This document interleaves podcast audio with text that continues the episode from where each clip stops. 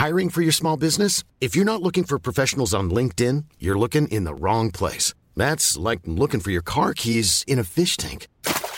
LinkedIn helps you hire professionals you can't find anywhere else, even those who aren't actively searching for a new job but might be open to the perfect role. In a given month, over 70% of LinkedIn users don't even visit other leading job sites. So start looking in the right place. With LinkedIn, you can hire professionals like a professional. Post your free job on linkedin.com slash people today. C'est pour ça que je l'ai dit, j'ai dit, voilà, je le mets. Bonjour à tous et bienvenue ce matin à l'heure des pros. Troisième protocole à l'école en une semaine. Les fameux petits hommes gris n'avaient pas imaginé les conséquences des décisions qu'ils prenaient dans le secret de Matignon. Les petits hommes gris n'ont pas d'enfants, ils n'ont pas de famille, ils ne font pas leurs courses, ils ne vont pas chez Proxy ou chez Leclerc. Les petits hommes gris pondent des règlements, c'est leur occupation favorite. Emmerder les braves gens. Il paraît qu'Emmanuel Macron n'a pas supporté ce week-end de voir les files d'attente de Français patientant des heures dans le froid devant une pharmacie pour faire tester des enfants de 5 ans. Le président est bon prince. Il ne veut pas emmerder tout le monde, uniquement les non-vaccinés. Emmanuel Macron a envoyé Dardar, le chef des petits hommes gris, à France 2 pour changer tout ça.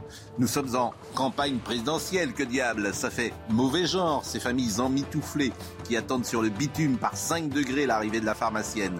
Conclusion. Plus besoin de tests PCR ou antigéniques pour les enfants, l'autotest suffira. Du coup, ce sont les syndicats de professeurs qui ne sont pas contents. Une grève est annoncée jeudi. Les petits hommes gris et le mammouth. Belle affiche. Suite au prochain épisode. Bonjour Charlotte Dordelas. Vous êtes un petit homme gris, vous, euh, Florian Philippot vous êtes Aujourd'hui, oui, je suis Non, gris. mais vous avez fait l'ENA. Donc les petits hommes gris, c'est les administratifs. Mais l'administration, c'est pas, une- je le répète ch- chaque matin, c'est pas une question de personne, hein, c'est une question de système. Voilà. Mais si- Je crois que c'est profondément une question de personne aussi. mais non, c'est administration, t'y peux rien. Alors, ou il faut une volonté politique de casser tout ça, l'état profond, de dire bon, ça va, ou euh, t'y arriveras jamais. Jean-Louis Burga, Bonjour. vous n'êtes pas un petit homme gris. Non, mais effectivement, j'allais dénoncer un petit homme gris qui était à ma gauche. Ah, bah c'est la mode. dénoncer. C'est la mode, dénoncer. Allô C'est pour dénoncer. Vous l'avez Bon. fait avant moi. Ben, bon. Fallait me le dire, j'aurais pas mis de costume gris aujourd'hui. Mais non, mais bon, alors, bon, Il n'y a pas de grille, hein. il n'y a pas de gris. Vous allez bien, monsieur Sebac C'est toujours un plaisir de, de vous voir. difficile en ce moment. Bon, bah oui, c'est vrai que alors les chiffres du jour avant de parler de ce protocole de M. Cassel. Mais ce qui est extraordinaire, je vous assure, bon là évidemment j'ironise, mais comment dire, c'est fascinant quand même. C'est-à-dire qu'ils prennent des décisions, le réel vient vers eux, ils regardent la télé, ils voient des files d'attente. Personne dans une réunion avait dit mais attention, vous allez avoir des files d'attente. Alors peut-être qu'il nous a écouté euh, hier matin, on était avec Noémie Schulz qui racontait euh, cela, mais c'est ça qui me fascine toujours. C'est des gens qui sont déconnectés Parce que mais tout le monde y a je veux dire hein. déconnectés, mais qui ne sortent. Je crois qu'ils vivent à Matignon. Il y en a qui vivent à Matignon, ils n'ont pas le droit de sortir. Ils- Vous savez, mais- c'est- mais- comme les. euh, Il paraît-il qu'on retrouvait des, des guerriers japonais 30 ans après, ils sortaient de la forêt, ils disent la guerre est toujours là. Ben là, eux, c'est pareil.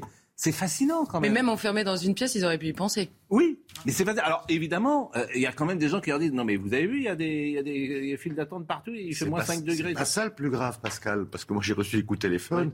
C'est les parents qui reçoivent des coups de téléphone en milieu de journée de Oui. venir chercher leur enfant. Mais c'est ce Ils pouvaient être à Mais 2 ou bien 3 sûr. kilomètres. Enfin, déjà, venez vite chercher votre enfant. mais Donc, ils, ils laissaient leur travail, ils étaient absolument Bien sûr. affolés. Et ça, c'est la chose la plus grave. Mais bien sûr. Mais on est. Alors, C'est pas, c'est pas aussi simple que ça. Non, ça veut dire aujourd'hui très simple. que le Là, contrôle des tests n'existe plus. Si ce sont les parents qui vont Oui. faire les tests à leurs gosses, qui ah ne oui. supportent d'ailleurs pas qu'on leur mette un truc dans le nez, Oui. ça veut dire que les tests, il n'y en aura pas. Bon. Voilà. Oui, bah, à l'aise non mais vous, vous êtes un enfermiste, donc euh, vous, effectivement, dit- vous êtes un, vous êtes un boomer qui pensait pas aux enfants, donc euh, je, je connais, je vous connais maintenant, je vous suis sur les plateaux. Vous, les enfants, c'est plus votre domaine, vous je- êtes je pas parents, vous n'avez pas quatre vous enfants, alliez- rien du tout. vous Donc vous, vous pensez à vous, Non, à je vous. pense pas. Moi, je dis comme simplement, tous les boomers, à vous. Alors c'est simplement y a- y a- Et les il y a- gosses, on s'en fout. Les petits hommes gris, Eh ben de non, temps en- monsieur. les petits hommes gris de temps en temps aussi une vie 22 000 euh, patients. vous n'imaginez pas. 22 000 patients sont hospitalisés aujourd'hui euh, dans les hôpitaux. 3 904 malades sont en soins critiques. 281 personnes sont décédées. Il y a eu 93 euh, 000 hum, contaminations hier. Alors, euh, d'abord, vous êtes à la salle pétrière. C'est intéressant euh, de vous en entendre parce que vous êtes euh, au, contact du, réel. Les chiffres non vaccinés, vaccinés dans les réa, on n'arrive pas à savoir qui est dans les réa parce que j'ai l'impression qu'il n'y a pas de, euh, de chiffres. Première chose de stade. Et la deuxième chose, qui aujourd'hui est considéré comme non vacciné? Est-il exact que quelqu'un qui a pris deux doses est considéré comme non vacciné? Ah, beaucoup de questions et je vais essayer de, de synthétiser un petit peu les réponses. Aujourd'hui, aujourd'hui, dans les réanimations, euh, à la Pitié-Salpêtrière, mais aussi ailleurs, j'ai eu euh, certains collègues, c'est en particulier euh, des gens qui ont eu du Delta, et une grande partie, une grande partie, alors je sais que vous n'êtes pas d'accord avec mes chiffres, mais une grande partie sont des gens non vaccinés. Et les quelques personnes qui sont vaccinées, c'était soit des immunodéprimés, des grosses comorbidités, soit des gens, si vous voulez, qui, avaient, qui n'avaient quasiment plus d'anticorps et qui avaient attendu pour faire leur, leur troisième dose. Voilà ce qu'on a aujourd'hui. Ce qui est très extrêmement important, si vous voulez, c'est de différencier l'hospitalisation et les soins critiques. Avec l'Omicron, par exemple, on sait que ça ne va pas faire de forme grave, beaucoup de formes ORL, mais vous avez quand même quelques personnes qui rentrent à l'hôpital pour quelques jours, qu'on met sous oxygène, si vous voulez, les choses se rétablissent, ils ne rentrent pas en réanimation. Raison pour laquelle, si on veut ne pas submerger les hôpitaux, il y a beaucoup de cas qui peuvent être traités à domicile. Je pense que de plus en plus, on peut tout à fait faire de l'oxygène à domicile avec une infirmière, et ça évitera, si vous voulez, un encombrement, un encombrement des lits d'hospitalisation traditionnels. La question qui se pose, c'est toujours la même, c'est que eu égard au nombre de personnes qui ont été testées, enfin, qui sont considérées comme positives. D'abord, il y a beaucoup de personnes qui sont jeunes. Il n'y a pas que des gens, euh, euh, des gens âgés ou des gens à risque. Mais malgré tout, malgré tout, statistiquement, vous aurez des gens, vous, vous, pouvez avoir, des, bien entendu, la plupart des cas sont, et tant mieux, et tant mieux, vous pouvez avoir des gens soit qui ne sont pas vaccinés, soit qui ont des comorbidités et qui peuvent effectivement faire des formes graves.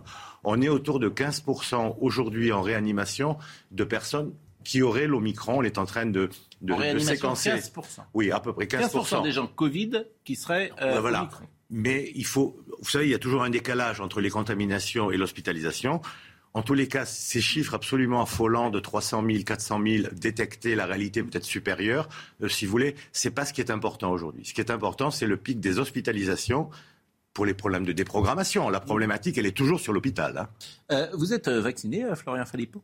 Non, normalement, vous voyez, je répondrai pas à ce genre de questions. Mais de toute façon, aujourd'hui, je réponds. Mais parce pourquoi que je- vous pouvez répondre? Non, parce que dans, un, dans le monde d'avant, il y avait ce qu'on appelait le secret médical, mais Oui. dans le monde d'après, le secret médical n'existe plus puisqu'on montre tous notre. Enfin, moi, je l'ai pas, hein, le QR code, mais on nous demande de montrer un Et QR vous code. n'êtes pas vacciné?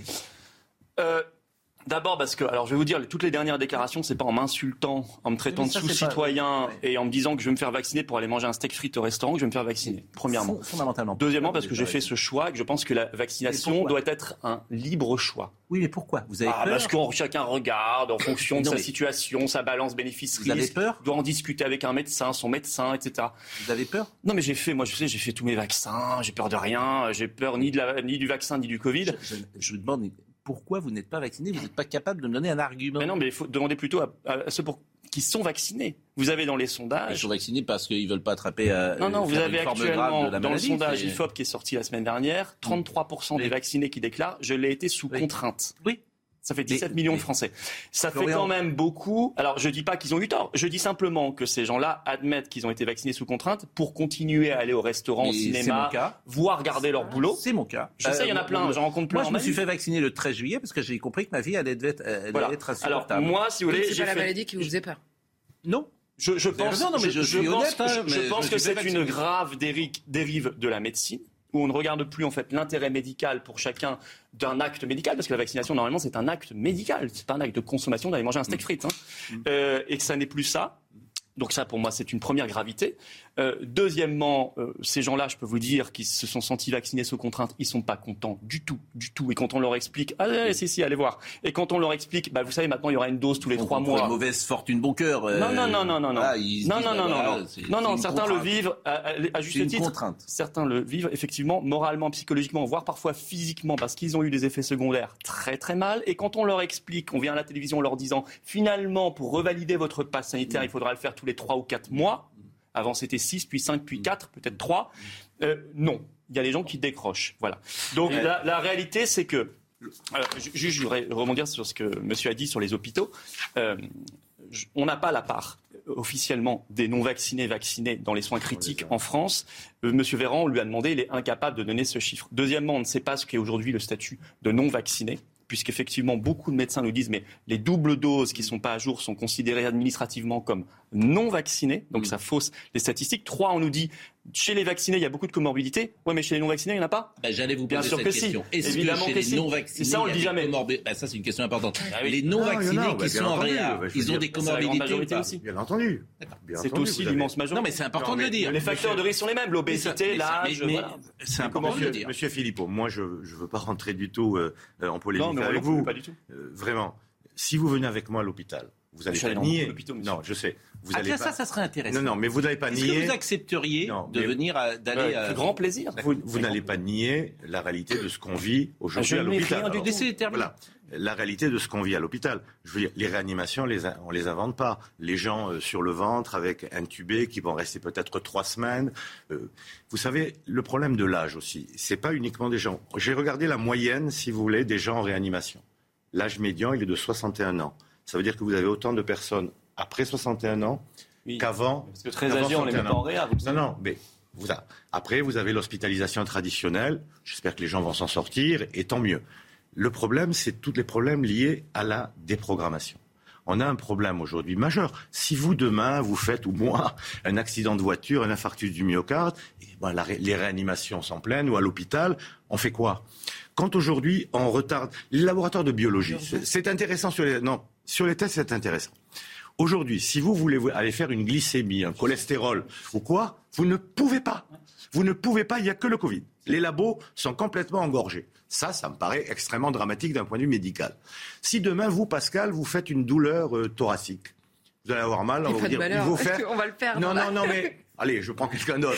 On, on va dire, il vous faut faire, il vous faut faire une coronarographie. Moi non plus, non, non, j'en veux Il pas. faut j'en veux faire pas. une coronarographie. Oui. Il faut faire une coronarographie. Ah ben vous savez, ça se fait en bloc opératoire, il y a des anesthésies. Je suis désolé. Euh, Aujourd'hui, les salles d'opération. Non, mais entre-temps, vous Non, mais faites un infarctus. Oui. Si je vous fais une coloscopie, pardon, je vais vous faire tous les examens possibles, mais les, coloscopies, on les retarde alors que ça permet de détecter des cancers d'une manière très très précoce et de mieux les guérir. Mammographie, pareil. Donc la problématique, elle est là aussi. Maintenant, Monsieur Philippot, moi je vais vous dire quelque chose. J'ai beaucoup de respect pour vous. Vous êtes une personnalité politique au niveau national.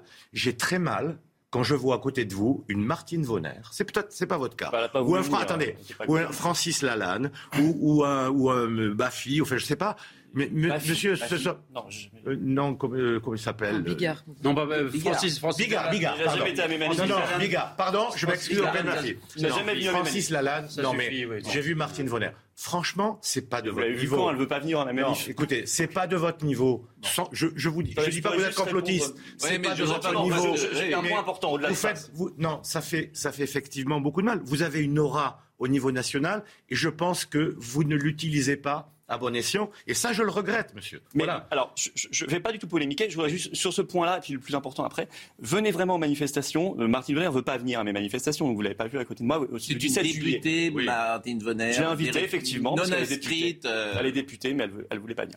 Euh, au-delà, de ça, venez aux manifestations. Je donne surtout la parole à des infirmières, à des restaurateurs, à des étudiants, euh, à, à des artistes. Euh, nous l'avons fait d'ailleurs euh, samedi dernier. Il y avait énormément de monde et des gens qui sont de terrain, des gens qui ont été suspendus parce que euh, n'ont pas fait leur injection le 15 septembre, etc. Qui sont dans une situation terrible et qui pourtant gardent la tête haute et se battent pour l'intérêt général. Ce sont des gens absolument remarquables et respectables.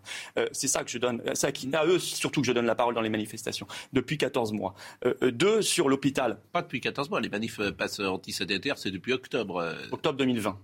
Octobre 2020. Octobre 2020. Ah oui, tous les samedis depuis Tous les octobre samedis. 2020. Ah, bien sûr, moi j'ai pas eu un samedi entre parcs en manifestation. Et je pense qu'au moins ça a permis à des gens de pas sombrer dans la dépression. Mm. Parce qu'on s'y retrouve, on voit des gens humains, etc. Euh, deux, Et sans, et ça faut le dire, sans, euh, comment dire, violence. aucune violence. Ces manifs, non mais il faut le dire. Hein, On c'est- nous met même c'est aucun policier. Oui, Tellement il n'y a pas de violence. Voilà, il n'y a pas, y a rien.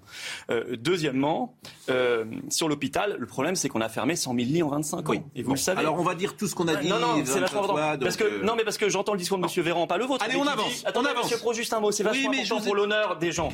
On, dit c'est la faute des non vaccinés si aujourd'hui il y a embolie, on vous déprogramme votre opération, etc. C'est faux.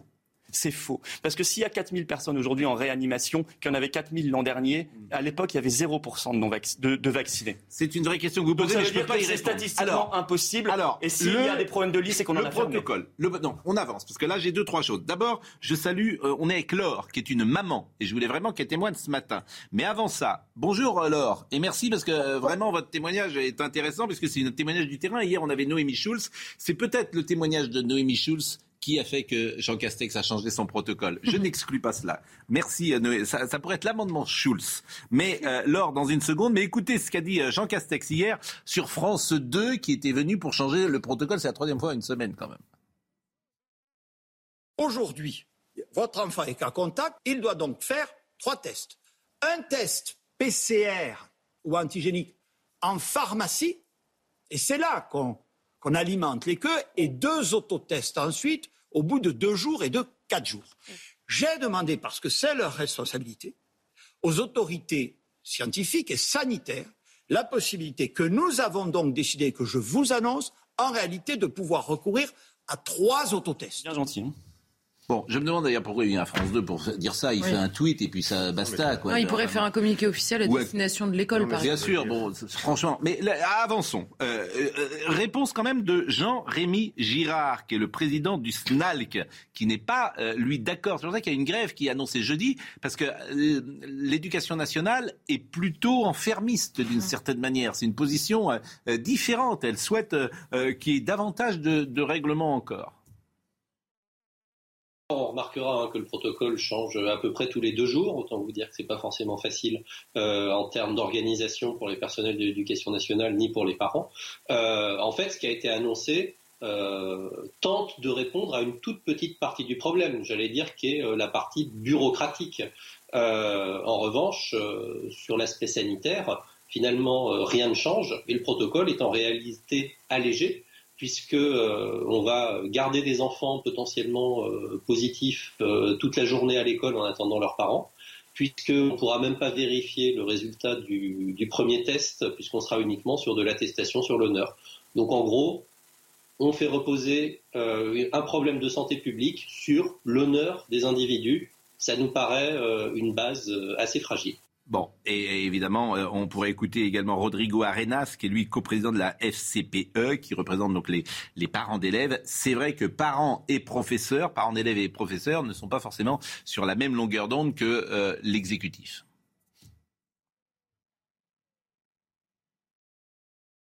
Écoutez, on ne fait pas un dispositif, on ne change pas pour faire plaisir aux parents ou pour euh, soulager euh, de façon pratique les choses. Euh, on fait un protocole sanitaire pour assurer la sécurité sanitaire et éducative pour les enfants et les adultes qui vont à l'école. On ne le fait pas pour une autre raison. Donc aujourd'hui, la solution, elle est simple. D'abord, contrairement à ce que dit M. Castex, les, les tests rhinopharyngés et les tests PCR, ça fait mal aux enfants, ça fait mal au nez, ça fait pleurer les yeux. Et donc, nous demandons très clairement, depuis maintenant deux ans, qu'il faut faire des tests en milieu scolaire et aujourd'hui des tests salivaires, comme en Allemagne, comme en Autriche, parce que c'est ça qui respecte les enfants et respectueux aussi de la santé de celles et ceux qui font l'école. Bonjour Laure, Bonjour Pascal Pro. la vie de Laure, une maman de quatre enfants. D'abord, je vous félicite. C'est une belle Merci. famille. Quatre enfants, vous êtes jeunes. Manifestement, vous les avez fait très jeunes. Ils sont âgés de six mois. Non, mais ils sont âgés de 6 mois à 7 ans. C'est bien. Une, ma- quatre enfants, ça devient rare euh, aujourd'hui. Euh, alors, euh, expliquez-moi votre vie euh, au- aujourd'hui pour euh, scolariser tout ça. Alors la vie aujourd'hui, elle est, très compliquée. On est dans une situation qui est totalement ubuesque et on est face à moi en tant que maman, euh, euh, je le vis tous les jours et pour en discuter avec les parents à l'école euh, aujourd'hui, on a le même sentiment. Ce sont des vraies violences qui sont faites euh, à l'égard de nos enfants. Ça fait quand même, enfin le sentiment qu'on a, c'est que ça fait deux ans depuis le début de cette crise que on a fait peser beaucoup de choses sur les enfants. On les a, euh, on, a dit que c'était de leur faute en fait au départ, enfin pas de leur faute, mais disons que c'est eux qui nous transmettaient le virus. Au départ, euh, on a fermé les écoles pour ça parce qu'ils étaient porteurs. Et moi j'ai souvenir de, de, de marcher dans la rue avec mes enfants il y a, il y a plusieurs mois et des personnes âgées changer de trottoir parce que mes enfants étaient potentiellement dangereux pour ces personnes-là. Après, on les a fait revenir à l'école avec un protocole qui était totalement, euh, totalement fou. C'est-à-dire que mon fils en petite section, la maîtresse tous les matins préparait une petite banette dans laquelle elle mettait quelques jeux pour la journée et les enfants avaient interdiction de toucher aux jeux des autres. En petite section. C'est quelque chose de, de, jamais vu. Et cette année, j'ai un enfant qui est rentré en CP, qui porte le masque tous les jours. Le CP, c'est quand même euh, l'apprentissage de la langue. Il y a, euh, on est dans la diction. L'enfant a besoin de, de, de, voir le visage de sa maîtresse, de voir le visage de ses camarades pour, pour bien apprendre et, et, et pour, pouvoir, euh, pour pouvoir être autonome. Et aujourd'hui, le masque, il est même revenu dans les cours d'école. Les enfants n'ont plus le droit de, de faire de sport. Il y a certaines activités qu'ils doivent faire avec un masque. Euh, il y a une époque, il y a encore quelques semaines, on avait euh, euh, dans les cours d'école, elles étaient divisées, divisées en deux pour éviter que les enfants se croisent. Ils n'avaient plus le droit d'accéder au toboggan, ils n'avaient plus le droit d'accéder à la balançoire. Et je trouve que depuis deux ans, les grands oubliés de cette crise, ce sont nos enfants. Et aujourd'hui, je vous remercie de me donner la parole parce que je parle pour tous les parents si on ne le fait pas et pour les professeurs hein, que je soutiens qui vont manifester jeudi parce que ils vivent une situation qui est délicate pour eux. Euh, le matin devant les en ce moment, c'est une situation c'est une situation de, folie. Euh, les professeurs, euh, ils sont tous avec euh, des listings. On empêche les enfants de passer. C'est à peine si on leur demande pas leur papier. C'est un petit peu ça, en fait. Est-ce que tu as ton papier On voit un père repartir avec son fils sous le bras parce qu'il n'avait pas vu le mail de la maîtresse envoyé à 23 heures. On, on, calcule à J plus 0. Alors toi, tu passes. Toi, tu passes pas parce que tu n'as pas ton test. Toi, tu es positif. C'est une situation qui n'est plus tenable, en fait. Laure, euh, ce que vous dites est formidable, mm. euh, parce que c'est la vraie vie. Euh, j'espère que les petits hommes gris sont en train de nous écouter, parce que eux, comme je disais tout à l'heure, ils n'ont pas d'enfants, ils n'ont pas de famille, ils savent pas ce qui se passe, ils prennent des décisions, et puis ça, c'est la réalité. Euh, monsieur le boomer, vous qui voulez enfermer tout le monde et mettre des masques à tout le monde, vous entendez ce que euh, vous n'êtes pas confronté. En fait, les gens qui parlent, ils ne sont pas confrontés à la réalité. C'est ça que je leur reproche. Vous, vous n'êtes pas confronté à la réalité de l'heure. Vous n'avez pas un enfant à qui il faut mettre un masque euh, en, en, CP. Vous vous rendez compte le traumatisme que vous créez chez cet enfant? Ça fait quelques années que j'accompagne plus mes enfants à l'école, c'est sûr. mais, mais, je vous le dis avec. mais j'ai été le premier. J'ai été le premier à vous dire en démarrant cette émission que, par exemple, le fait de, demander aux parents de mettre une tige dans le nez des gosses. Le masque à l'école. le masque à l'école. De même, de même Est-ce que le masque à l'école, faut l'enlever même éventuellement que les masques, ce sont des choses qui sont compliquées à gérer avec des petits enfants. Je le vois, mais je vous répète ce que je dis depuis un certain temps ici. Je préfère avoir un masque sur le gosse d'un enfant plutôt qu'il aille voir son grand-père en train de mourir à l'hôpital. Voilà. Ils ont des parents, ces enfants, enfin. C'est ce que vous dites. C'est ah oui, mais c'est comme ça. Mais c'est comme ça. alors, est-ce qu'on peut répondre sanitairement, médicalement à ce que dit Jean-Louis Est-ce que, est-ce que un enfant euh, doit porter son masque pour sauver son grand-père à l'hôpital? Est-ce que c'est vraiment utile, efficace euh, il y, a, problèmes. il y a le problème purement sanitaire, il y a le problème psychologique. Et je ne vais pas dégager en touche le problème psychologique qui est extrêmement important chez les enfants. Ce qui me révolte un tout petit peu, c'est ce qui avait été dit concernant les tests salivaires. Oui. Parce qu'effectivement, euh, faire trois fois par semaine à un enfant, lui mettre une tige dans le nez nasopharyngé, c'est extrêmement traumatisant. On nous avait dit qu'il y aurait un million de ça tests se fera salivaires. Pas, d'ailleurs, ça se fera pas. Non, mais... Oui, mais est-ce qu'on pourrait enlever le masque aux enfants? Écoutez, moi, euh, à partir du moment où il n'y a pas de forme grave, à part certains, certains enfants, euh, effectivement, qui ont des comorbidités, on sait qu'il y en a 350 000 mm. sur plusieurs millions, ça ne me gêne pas du tout, parce que je vous dis, il faut mettre en balance le côté psychologique et le côté sanitaire. Et le côté psychologique chez les enfants, c'est vrai que la mimique du visage chez un enfant, c'est quelque chose d'extrêmement important. Je vois mes collègues des pédopsychiatres qui se posent des questions aujourd'hui parce qu'il y a une augmentation majeure, mais chez les adultes aussi. Mais je répète, Pascal, si vous le permettez, je répète que la non-utilisation aujourd'hui, alors qu'on a cet outil de test salivaire, ça me révolte un tout petit peu. Laure, euh, comment vos enfants ils vivent ça? Parce que moi j'ai l'impression que les enfants ils s'adaptent à tout en fait. Et c'est ça qui fait parfois le plus peur, c'est qu'au fond, bah, ils prennent euh, l'habitude. Plus que nous d'ailleurs. Je pense qu'on a dit et on le dit que les enfants sont très résilients, mais jusqu'à quel point je voudrais juste vous montrer quelque chose c'est pas du tout téléguidé hein, j'en ai discuté avec mon fils hier de 6 ans et demi qu'il a pas il n'a pas encore 7 ans. Je lui ai expliqué un petit peu ce que j'allais faire ce matin et une demi-heure après il est revenu avec ça. Donc voilà moi je vous montre qu'un petit garçon de 6 ans et demi euh, vous voyez peut dessiner de lui-même alors bien sûr, c'est lié au. Euh, laissez-le devant la caméra, mettez-le en face. Donc le masque est barré. Euh, bah, bah, mettez-le un peu de comment dire Non, non, non, voilà, de le voilà, très bien. Donc là, le donc le masque manifestement il en veut pas. Hein, il a mis croix rouge, il a mis non également. Et oui, non, c'est très intéressant. Je trouve que vous voyez, laissez-le encore. Est-ce que vous pouvez faire passer ça aux petits hommes gris? Parce qu'en fait, les petits hommes gris devraient prendre des décisions en, écoutant euh, et en regardant le terrain. C'est ça, en fait, euh, ce qu'on demande à, ceux qui nous dirigent. C'est d'être connectés au, terrain. C'est de pas prendre des décisions qui, effectivement, ont une implication pour la vie des gens. Surtout que nous, en tant que parents, je pense qu'on en a tous conscience. Et moi, pour en discuter avec les professeurs de mes enfants, euh, j'ai la chance de pouvoir actuellement, comme je suis en congé maternité, aller les récupérer à l'école à, 16 heures. Donc, je vois les, les professeurs et ils me disent tous la même chose. Un enfant ne respecte pas les gestes barrières. Un enfant de 6 ans, 8 ans ou 10 ans n'est pas capable de respecter les gestes barrières. Il oublie de se laver les mains et on est OK là-dessus. C'est normal à cet âge-là, on peut oublier de se laver les mains. Le masque, il ne change pas. Moi, je récupère mon fils avec un masque trempé de sueur en fin de journée parce qu'il n'a pas changé de masque de la journée. Et c'est pas faute de lui en avoir mis plusieurs. Et pour moi, je, pense que c'est totalement fou d'imposer à nos enfants des mesures aussi strictes alors qu'on a totalement conscience que ils ne les respectent pas et, et qui, ne sont pas en mesure de les respecter, tout simplement. L'or ou la vraie vie C'est simple. C'est pas très compliqué quand même. Je sais pas, c'est pas très compliqué. je veux dire, quand je dis tout à l'heure, ils n'ont pas d'enfants, Monsieur Castex, il a des enfants, il en a ah bah quatre chez lui.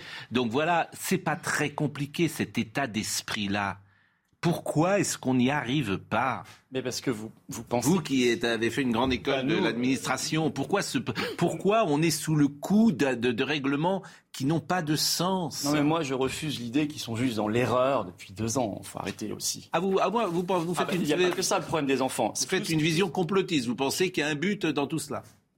Ils ont un but, oui, ils ont un objectif, bien sûr, ils ont une politique, ils ont une stratégie. Mais moi je crois pas. Je crois que c'est le système. Ah non, je crois pas du tout, moi. Mais ah non, mais je, je pensais qu'il y a des erreurs, de la négligence, etc., des bêtises. Mais il n'y a pas que de l'incompétence, il n'y a pas du tout que ça. Sinon, on serait le sorti de cette folie depuis bien longtemps. Le kiff d'un énarque, c'est de fermer le pays. Il n'y a, pas, de but, mais ça, il contrôle tout, c'est tout. Il y, a des pays où il n'y a pas l'ENA, ça se passe exactement de la même bah, manière. Tout contrôler, c'est un but. Euh, tout contrôle, oui, mais, mais pas pour des tout raisons. Tout contrôler, créer une société de la peur, de la division. Et derrière, n'oubliez pas une chose, le pass vaccinal à New York a été baissé à partir de 5 ans les gamins de 5 ans pour aller dans n'importe quelle activité, faire du sport, faire des jeux, aller au resto avec leurs parents. Tout c'est pareil, le vaccin obligatoire. Derrière, vous avez des intérêts économiques, vous avez des sociétés qui poussent. Et ça, il ne faut pas faire croire. Moi, je ne crois pas ça, mais ah bah, moi, je crois totalement à ça. Je ne crois pas que la politique soit hors sol des intérêts économiques. je pense que dans tous les domaines, l'administration, elle, elle, impose ses dictates. C'est vrai dans cette crise, mais c'est vrai euh, chez les restaurateurs, euh, c'est vrai quand euh, la construction du logement, c'est vrai partout. C'est-à-dire qu'elle est, elle est là partout. Vous avez raison, elle aime bien créer des normes, mais cette crise, elle n'est pas que française. Ne l'oubliez pas. Ah il y a des bah. pays qui font comme la France, il y a des pays qui font pas du tout comme la France. Il y a des pays mais en Occident, les pays sont les mêmes. Il y a des pays. En Afrique, c'est différent. Non, il y a des pays, par exemple en Suède, etc., ou euh, des États aux États-Unis où il n'y a pas du tout de masque pour les gamins à l'école, euh, où ça se passe pas du tout comme ça, et où il n'y a pas du tout une explosion d'épidémie. Je voudrais juste dire un mot sur les enfants parce que c'est extrêmement important. Vous me dites, Madame a raison, et oui, elle a totalement raison. Nous, grâce aux manifestations et des parents d'élèves qui se sont rencontrés, ils ont créé l'association de défense des élèves et étudiants. Ils manifesteront, mais pas du tout pour demander plus de protocoles. Ils vont manifester pour demander la fin de tout ça. Plus de masques. Arrêter cette espèce de, je suis d'accord avec vous, mais de tests. Alors pourquoi toutes les, les parents Parce que je peux juste finir. Excusez-moi, je mais c'est toujours long. Il est, non, c'est pas long du tout. C'est parce que vous me coupez tout le temps. Il est, il est, ce sujet est fondamental. On a sacrifié l'instruction des gamins. On ferme des classes, 10 000 classes en ce moment. On, crée des dégâts psychologiques majeurs. Par ailleurs, la phrase que vous venez de redire, qu'on a entendue dans les clips gouvernementaux, euh, toi, euh, l'enfant, si tu mets pas ton masque, tu vas tuer ton grand-père ou ta grand-mère. C'est une folie de faire passer ce genre de message. On va créer des dégâts psychologiques, des psychoses majeures chez ces gamins. En plus, c'est faux. En plus, c'est faux. D'abord, on ne le dit pas. D'abord, on ne le dit pas comme ça. Je exactement ça. Vous l'avez dit comme ça. On ne le dit pas comme ça aux enfants. Si, vous l'avez dit comme ça. Vous êtes en train d'organiser un monde entre, je dirais, entre les bons et les méchants. C'est beaucoup plus compliqué que ça. C'est beaucoup plus compliqué que ça. Non, arrêtez. Il. C'est ce que vous avez dit. Vous avez dit. Je préfère que un enfant ait un masque plutôt qu'il transmette le virus. Je dis que je ne le dis pas comme ça aux enfants. Mais c'est pas qu'on ne le dit pas comme ça aux enfants. Pas que les enfants. Il faut retrouver une école totalement normale, tout retirer à l'école, retrouver la vie, Vous êtes en train de tout caricaturer. Mais, mais il caricature pas. Retrouver la vie et l'instruction. Moi, je suis sur cette ligne-là. La seule personne qu'on peut écouter ce matin, c'est Madame, effectivement, parce qu'elle a une véritable expérience de ce qui se passe. Mais vous n'allez pas me raconter que tout d'un coup, vous avez découvert la vérité par rapport à vos petits-enfants, c'est ça? D'abord, j'ai pas de petits-enfants. Oui, ben voilà. Donc, euh, mais, je suis sur la même ligne depuis des semaines. Je dis que ce qu'on impose aux enfants euh, les empêchant de faire de sport, le pass vaccinal euh, qui est entre 16 et 18, c'est-à-dire que entre 12 et 16, entre 12 et 16, c'est pas aussi simple que ça. Il y a si, c'est simple. Il y a des enseignants, il y a des enseignants intelligents qui savent gérer ça d'une façon différente. Il n'y a pas d'enseignants intelligents quand tu as ton masque toute la journée. La seule chose, mais si, il y a des enseignants qui sont qui enlèvent le masque aux enfants, capables de gérer leur classe, de gérer leur classe différemment. Et ensuite, ils sont dénoncés par des parents d'élèves. Ça arrive effectivement. Ils sont dénoncés par des parents d'élèves, traumatisés par la peur et la Bien sûr, il a raison. Et il y a de la délation dans notre société. Exactement, tu crées un état de délation. Il a parfaitement raison. Je suis désolé de vous le dire. Mais euh, Laure, vous restez avec nous. J'ai décidé que vous allez être l'or ou la vraie vie. Tous les jours, on aura l'or ou la vraie vie. Parce que c'est vrai, j'entends des médecins, j'entends. On entend. D'ailleurs, vous devriez, vous, les parents d'élèves, c'est toujours le problème de la majorité silencieuse, vous manifester dans la rue. Vous, tous se regrouper pour dire on ne veut plus de masques pour nos enfants à l'école.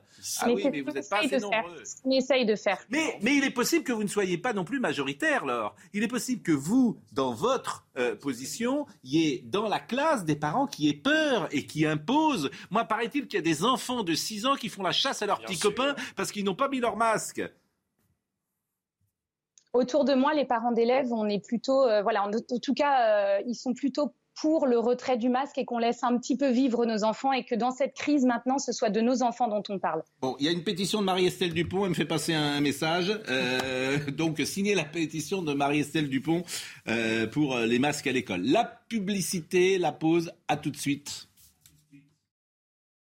Laure ou la vraie vie, je la remercie vraiment, cette maman de quatre enfants, d'être avec nous ce matin parce qu'elle témoigne d'une réalité. Elle nous dira tout à l'heure comment ça se passe euh, pour les tests et les autotests. Mais euh, il y a également sur Instagram, hier, j'ai repéré une publication d'une jeune femme qui s'appelle Lara, qui a fait une lettre ouverte. Je suis préparatrice en pharmacie et aujourd'hui, rien ne va plus. Les protocoles sanitaires changent en permanence. Les patients sont perdus et nous aussi. Les patients sont fatigués, anxieux, en colère, énervés et moi aussi.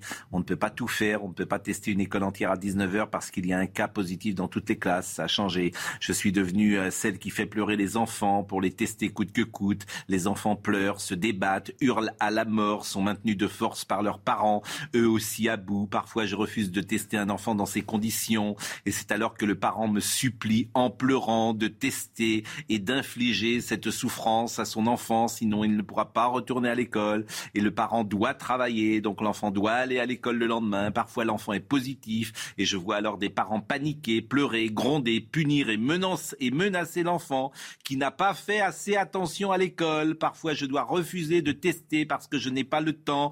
Parfois, je me fais assaillir, insulter dans tous les noms, l'impression d'être jeté en pâture au loup parce que je dis non, etc., etc. Ça, c'est une publication. C'est ça le réel. C'est ça. Et franchement, je reproche à la presse, aux médias de ne pas donner ces paroles-là on ne les entend pas. On n'a que les médecins en plateau, que les administratifs, que les politiques. la, réalité du terrain est pas ou peu donnée au nom du politiquement correct, au nom de l'idéologie dominante. Ben oui, il faut, entendre hum, toutes les, conséquences des actes qui sont pris euh, au, plus haut niveau. Peut-on vivre avec le virus? Voyez le sujet de Valentine Leboeuf.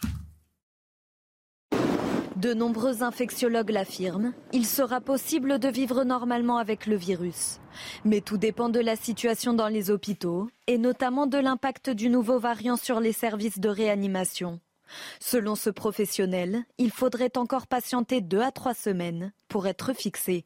Nous sortons, j'espère, de la vague Delta et se superpose la vague Omicron Omicron, pardon, que nous, ne connaissons pas bien en termes d'évolution clinique. Si les résultats sont satisfaisants, la France pourrait assouplir ses mesures comme le fait Israël. L'État hébreu a totalement changé de stratégie. Il a rouvert ses frontières et autorisé les rassemblements de masse. Israël a décidé de plus se baser, par exemple, sur la, situation de nos hôpitaux et moins sur le nombre de cas quotidiens. Aujourd'hui, on bat des records en Israël comme dans d'autres pays en ce qui concerne les cas quotidiens. Mais pour l'instant, les hôpitaux ne sont pas saturés. La stratégie israélienne repose également sur la vaccination. La quatrième dose est accessible aux plus fragiles et au personnel de santé. Mais il faudra encore du temps pour connaître l'efficacité de ces mesures de relâchement. Dans 15 jours, 3 semaines, on saura Faudra tout euh, changer euh? Non. Ce qui est très important aujourd'hui à savoir, c'est qu'on a deux virus actuellement en cours, et ça c'est bien prouvé. On a ce delta qui commence effectivement à diminuer, mais c'est encore 15 à 20% des cas donc c'est quand même relativement important. Et c'est une majorité des personnes qui rentrent à l'hôpital ou en réanimation, c'est du Delta. Et puis vous avez l'Omicron qui tasse. Ce qu'on sait sur l'Omicron, c'est qu'il ne passe pas au niveau pulmonaire. Oui, ça, on est d'accord. Non, mais c'est important à dire. Mais dans trois semaines, là, par exemple, Israël qui change sa stratégie. Vous pouvez... Non, mais parce que, si vous voulez, vous pouvez pas vous pouvez pas complètement. C'est l'hospitalisation qui compte. De dire 300 000, 400 000, c'est les pics d'hospitalisation. On a encore 10 jours, moi, on est relativement optimiste mais ça n'empêche pas la circulation du virus ailleurs dans le monde. Hein. C'est le problème d'une pandémie. Hein. Il y a un climat effectivement de grande agressivité. On a vu ce député euh, qui a été euh, agressé. Hein. On a vu l'image hier d'un député à Saint-Pierre-et-Miquelon. Jean Castex a réagi d'ailleurs hier. Euh, c'est le député Stéphane Clairaut. Il a été agressé devant son domicile dimanche par plusieurs dizaines de manifestants protestant contre le pass vaccinal. C'est une vidéo amateur, je pense qu'on va la voir d'ailleurs, qui a été diffusée sur les réseaux sociaux et on voit le, le député être la cible de jets de projectiles. Bon, vos manifs, chaque samedi, jeudi, elles se passent plutôt bien. Euh, tous les samedis hein, depuis euh, deux ans. Simplement, il y a une forme d'agressivité qui existe sur le terrain.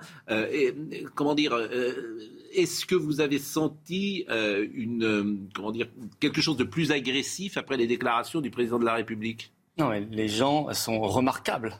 Qui agresse? Qui agresse? Qui vient à la télé, chef de l'État, président de la République, dire je vous emmerde Jamais vu. Excusez-moi, il y a beaucoup de gens qui pensent ça. non, mais il y, a, beaucoup de gens qui pensent ça. C'est-à-dire qu'il y a beaucoup de gens, beaucoup de soignants. il, y a beaucoup de soignants qui disent voilà, les non vaccinés. Euh, D'accord, mais le président de la République, il n'est pas, il est pas Madame Michu il doit élever un peu le débat mm. et il a une responsabilité d'unité nationale. Qui vient leur dire vous êtes des non-citoyens, vous n'êtes plus. Moi d'ailleurs, je me, je me, mets dans l'eau. Hein. Je ne suis plus un citoyen aux yeux de M. Macron. Bah, vous êtes irresponsable. Oui, ceci dit, alors qu'ils sont parfaitement dans la loi par ailleurs. Mm. Aucune illégalité. Mais vous êtes irresponsable. Oui, très bien. Donc, mais si je suis non-citoyen aux yeux de Macron, à la limite, c'est presque une médaille, euh, une, vraie légion d'honneur, puisque mm. ce type-là qui est complètement. Dites pas ce type-là non plus. Ah bah si, puisqu'il nous, il nous emmerde. Alors maintenant, moi je dis que ce type... de dire ah, du président de la République ce type-là. écoutez, est-ce qu'il parle bien de son peuple? Non. Il en parle comme jamais un chef d'État n'a parlé de son peuple. Écoutez, Charles de Gaulle disait euh, les Français sont des veaux. Excusez-moi, d'abord. En interview on dans le Parisien. Comparez pas, si vous voulez. Mélangez pas les, les, serviettes et les torchons, quoi. Non, non, non, non, non, si vous voulez.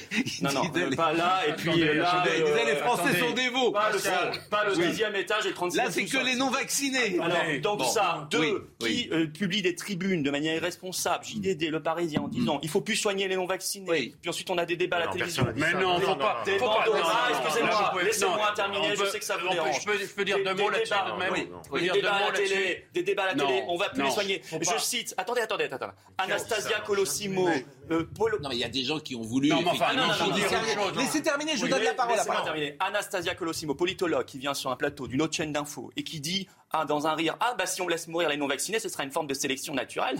puis tous les journalistes qui se marrent sur le plateau. Puis après on rigole bien sûr. Non mais ça va pas, non Non mais vous, et vous trouvez que alors c'est pas condamnable. Alors bien sûr, on jette pas des algues sur un député, mais le député n'a pas non plus à faire des, doigts d'honneur. Vous voyez, donc il faut arrêter la provocation des deux côtés. Retourner, retourner la situation de cette façon, pour moi, est inacceptable.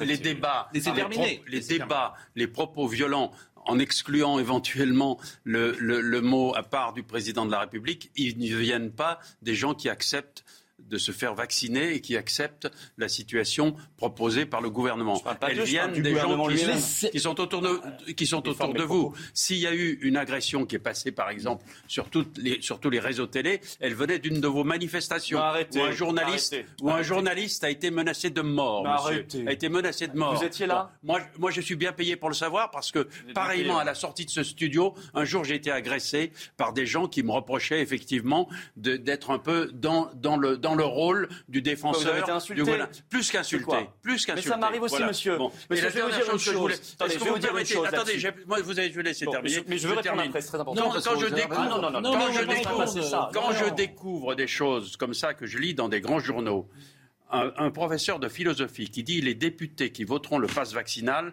sont à mes yeux les dignes héritiers de ceux qui votèrent le statut des juifs. Qui dit ça? C'est votre camp ou c'est le camp adverse? Bon, c'est inacceptable, c'est honteux. La loi la plus discriminatoire. on n'a pas le droit de dire ça, mais moi hier, on m'a dit, que je faisais partie du pacte.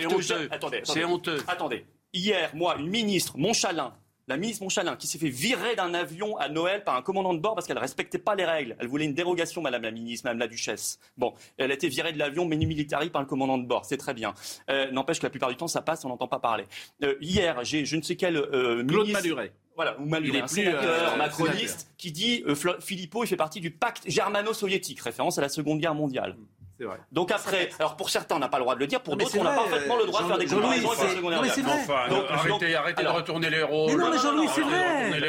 C'est-à-dire qu'il y a hystérisation euh, du débat. Non, non, non, il y a des gens. Je voudrais dire bon. Non, je veux dire juste une chose. Il y a des gens qui ont perdu leur boulot. Venez en Mali voir les infirmières, les pompiers. Venez voir ceux qui pleurent dans les bras. Ah, c'est pas autre chose, c'est le même sujet. Il y a des gens qui sont insultés tous les jours, qu'on dit on va plus vous soigner. Vous êtes des moins que rien, des sous-hommes, des sous-citoyens. Je suis d'accord. Je trouve que ça, ça Robert Sebac vous répond. Non, soyez gentil. Ah, mais je veux juste dire une phrase. Oui, non, parce que vous avez beaucoup parlé. À d'autres époques, ça, ça aurait déclenché une révolution. D'accord. Monsieur Philippe, bien gentil aujourd'hui. Dès la déclaration du président de la République, j'ai dit qu'on ne pouvait pas. Il y a les non-vaccinés, les anti-vax.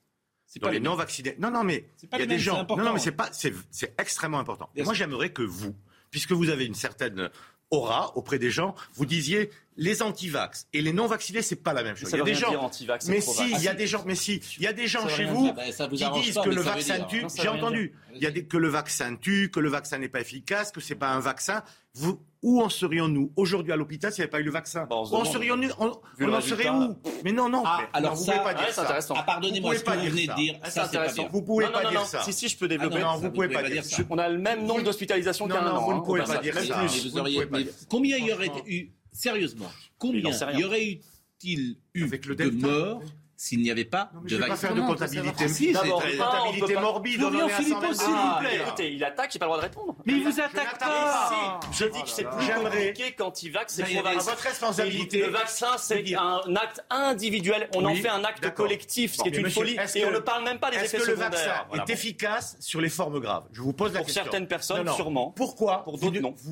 À votre niveau, vous ne pourriez pas dire, voilà, le vaccin, effectivement, il n'empêche pas la transmission sur le Delta, sur le micron, ce que vous voulez. Par contre, il a prouvé, c'est une preuve scientifique, il a prouvé qu'il marquait, qu'il marchait sur les formes graves. Vous pourriez dire ça sur des personnes à risque. On nous a dit au moins sur les personnes à risque. On nous a dit ce que je dis, ça empêche la transmission. On nous a dit il durera tout le temps. Après, on nous dit c'est tous les six mois, tous les trois mois. Vous que je vous explique en virologie Même le professeur Com, qui est votre collègue à la pitié C'est mon patron, donc eh ben, Il s'est dit hier ou avant-hier à la télé très déçu par ces vaccins. Donc on a le droit de les critiquer. Il y a des effets secondaires qu'on n'a jamais vus. Florian Philippot, ce que, vous devriez, ce que vous devriez dire, et à mon avis, ça apporterait plus de crédibilité à votre discours. Par exemple, si vous avez des gens de plus de 70, 75 ans ou 80 ans dans vos manifestations, vous devriez leur dire.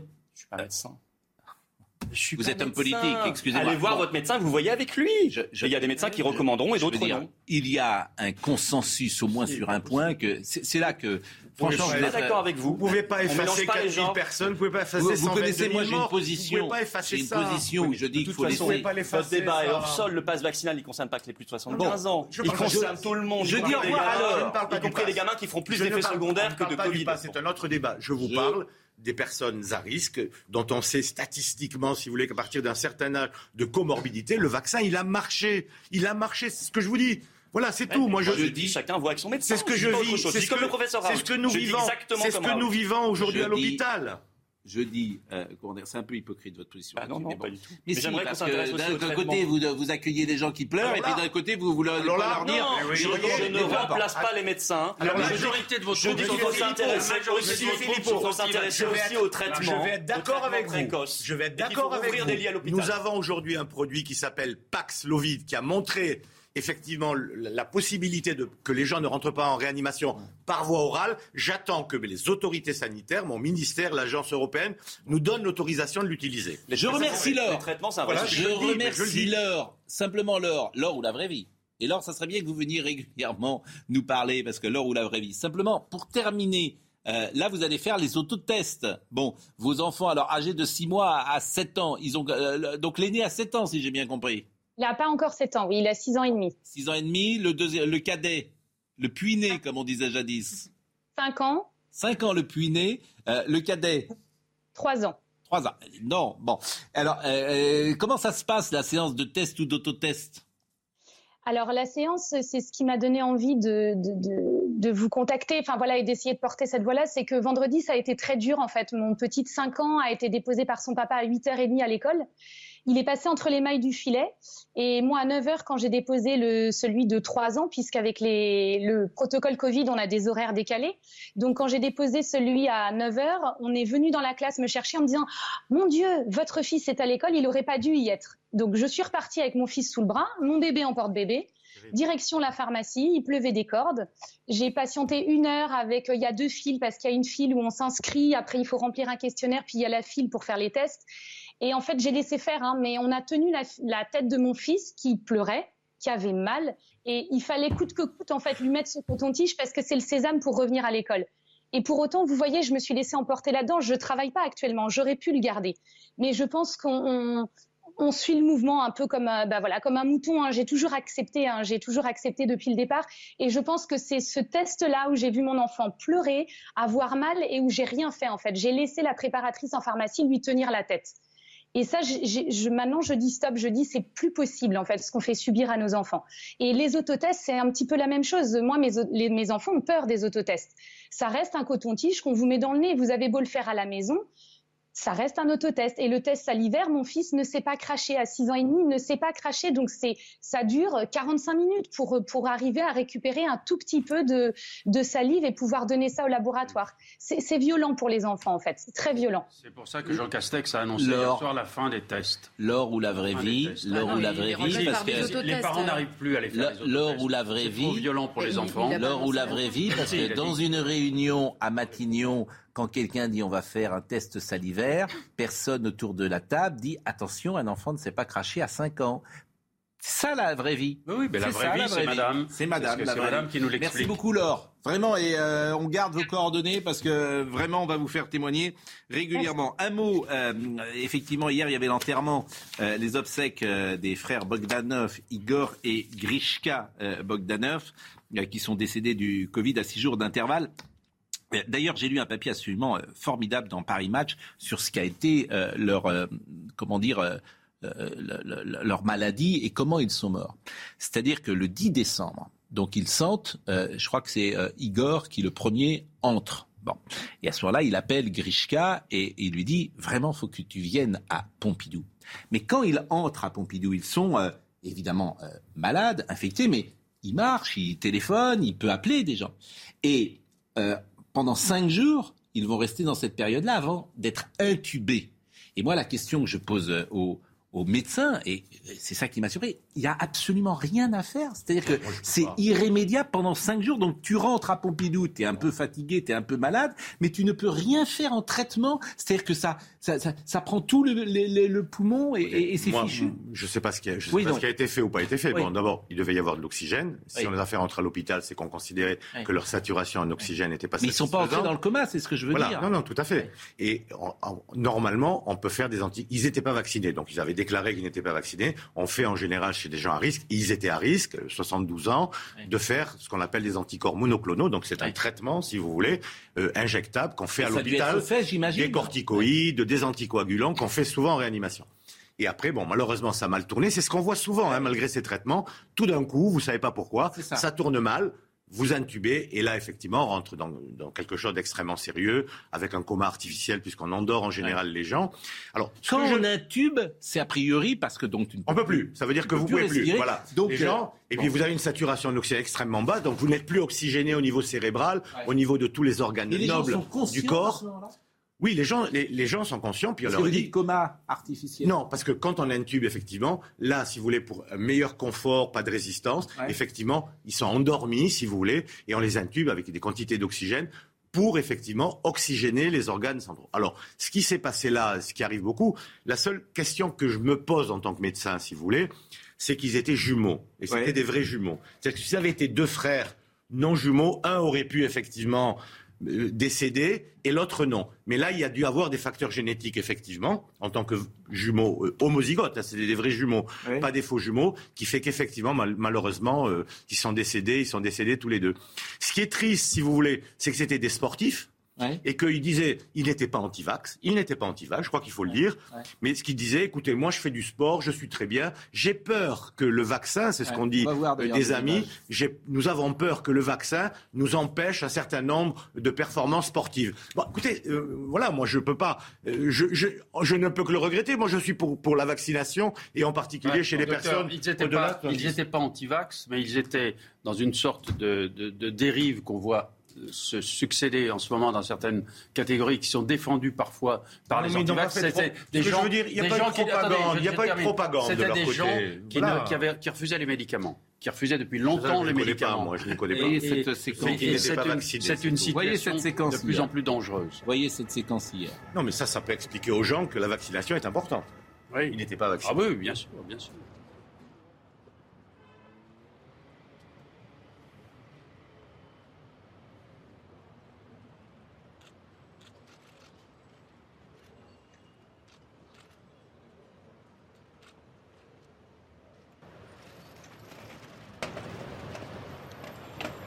Et, le frère est intubé et il peut. Très, très dur à vivre et à écouter. Euh, Francis Lalanne était là hier et euh, Francis Lalanne était un de leurs amis, il a témoigné. Il était euh, à l'image de, ceux qui l'ont organisé, de la famille de, de Igor et de Greshka. C'était des gens lumineux. Cette cérémonie était lumineuse. C'était des gens humbles, cette cérémonie était empreinte d'humilité c'était des gens pleins d'amour et cette cérémonie était pleine d'amour. Voilà. Ce que je peux dire d'eux, c'est que c'était, pour moi, c'était des êtres de lumière. Quand on s'approchait d'eux, on y voyait plus clair. Et euh, ça va être difficile de continuer à y voir clair sans, sans eux, parce que quand ces êtres-là s'en vont, c'est un peu de lumière qui s'en va avec eux. Bon, je vous remercie, euh, Florian Philippot, d'être passé par notre studio. Moi, je suis très euh, attaché, vous le savez, à donner la parole à tous ceux qui s'expriment et de ne pas donner un, seul point de vue. Je pense que on, peut euh, d'ailleurs partager des points de vue avec vous. ce qui m'ennuie toujours, c'est quand vous n'êtes pas clair, et ça, ça m'ennuie vraiment, je le répète, sur un point qui est fondamental, le message que vous envoyez. Vous n'envoyez pas clairement le message que le vaccin euh, protège contre les maladies moi, graves. je dis une chose. Vous vous, vous dites c'est les médecins. Non, non, mais vous n'êtes pas clair là-dessus. D'abord, si je suis le discours officiel, j'en ai 10 de messages sur le vaccin depuis un an, puisqu'au départ, vous voyez, vous allez, vous allez noyer le poisson. C'est vachement vous allez noyer le poisson. Si j'écoute M. Véran, il y a un an, j'aurais dit il empêche d'être malade. Mais c'est maintenant, aujourd'hui, il est efficace vous noyez le poisson. Sur la première, la première. Vous noyez le poisson. Non, je ne vois pas. Je dis juste une seule chose. Chacun doit voir avec son médecin. Venez à la manif samedi 15 janvier, 14h, place du Trocadéro venez avec nous, discutez avec les gens. Tous les médecins. Ça se termine toujours, venez à la manif. Tous les médecins. Vous entraînez derrière vous des, un journaliste vous derrière vous des gens Je dis à un journaliste de venir à la manif pour discuter avec les vrais gens. Florian, tous les médecins disent aux gens de 75 ans, faites-vous c'est des médecins. Tous. C'est des médecins, je tous. pas médecins. Tous. Ils disent, je dis, ah oui, moi, je dis aux gens. Donc, une personne de 75 ans. une chose qui est juste normale, allez voir votre médecin. Une personne de 75 ans qui est dans votre manifestation, si elle y est, c'est qu'elle est anti-vax. Elle a le droit. C'est faux. Il y a plein de gens vaccinés dans les manifestations. il y a même des triple vax vous avez qui vont pas faire la quatrième, qui ont parlé. Je veux dire, non, c'est faux ce que vous dites. vous avez raison. Il faut pas euh, casser les gens entre non vaccinés et vaccinés. Vous avez raison. Vous avez raison. Et moi, je me fiche de leur statut vaccinal. Vous avez raison. Et comme les frères Bogdanov, j'ai été choqué par le fait qu'on dise non vaccinés, non vaccinés. Ils sont morts. C'est des gens merveilleux qui sont morts. Vous avez raison aussi qu'il y a eu instrumentalisation. Tout ça est vrai. je suis instrumentalisation quand le député José Evrard est mort les journalistes ont commencé à essayer de m'appeler, des journalistes. parce que tout le monde pensait qu'il n'était pas vacciné. Je voulais rendre la Non, les journalistes pensaient qu'il n'était pas vacciné, donc il fallait tout de suite me faire réagir, voyez. Et puis on a appris le lendemain par son fils qu'il était vacciné, mais mort du Covid. Alors là, plus de coup de fil. Bon. Mais tout ce que vous dites s'entend. Bah ouais, bah c'est triste, on en est arrivé à ce niveau. C'est pour ça que cette émission existe et qu'elle a un certain succès, je pense, ça c'est parce que précisément, je, je, je vais être d'une honnêteté intellectuelle totale. Monsieur, ne vous entourez plus. Euh, c'est terminé, je vous en prie, on est, déborde de tout. Soyez gentil. Merci, monsieur Philippot. Merci à vous. On reçoit Eric Neuf dans une seconde.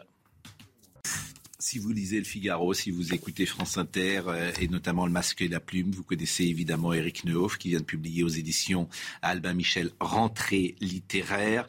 Euh, c'est toujours un plaisir de vous lire, c'est extrêmement élégant, c'est rythmé, c'est désenchanté.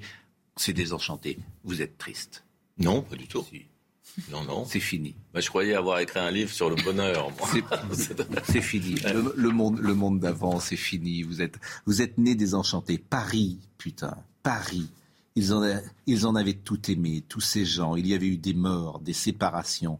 Certains, on ne savait pas ce qu'ils étaient devenus. Les rêves étaient sales, vides. Ils connaissaient trop de monde autour d'eux. C'était la valse des divorces, les cortes d'avocats. Ils ne savaient plus qui ils devaient continuer à inviter. Pierre se fatiguait plus vite. Claire ne l'accompagnait pas toujours. Que leur était-il arrivé? Comment n'avait-il pas vu le temps passer? C'est vrai que c'est triste. Il faudrait que je le relise. Mais après, ça s'arrange un peu quand même. Alors, ça s'appelle rentrer les. Le type pour repousser le lecteur. non, mais non, parce que. alors, c'est drôle, c'est drôle. Moi, je suis. En fait, c'est générationnel. C'est-à-dire que les gens comme vous, qui ont connu. Vous êtes de 56. On a tous le sentiment euh, que c'était mieux avant. Et ce, dans ce bouquin, c'est ce sentiment-là, cette liberté, cette légèreté, euh, je veux dire, cet humour, cette dérision, cet esprit bah qui a dominé les années 60, 70, cette créativité on a le sentiment qu'aujourd'hui, l'époque est sinistre. Ben, elle est sérieuse surtout. C'est que oui. on est passé des lettres aux chiffres, hein, même dans le milieu de l'édition. C'est ça qui, est peut-être triste pour vous.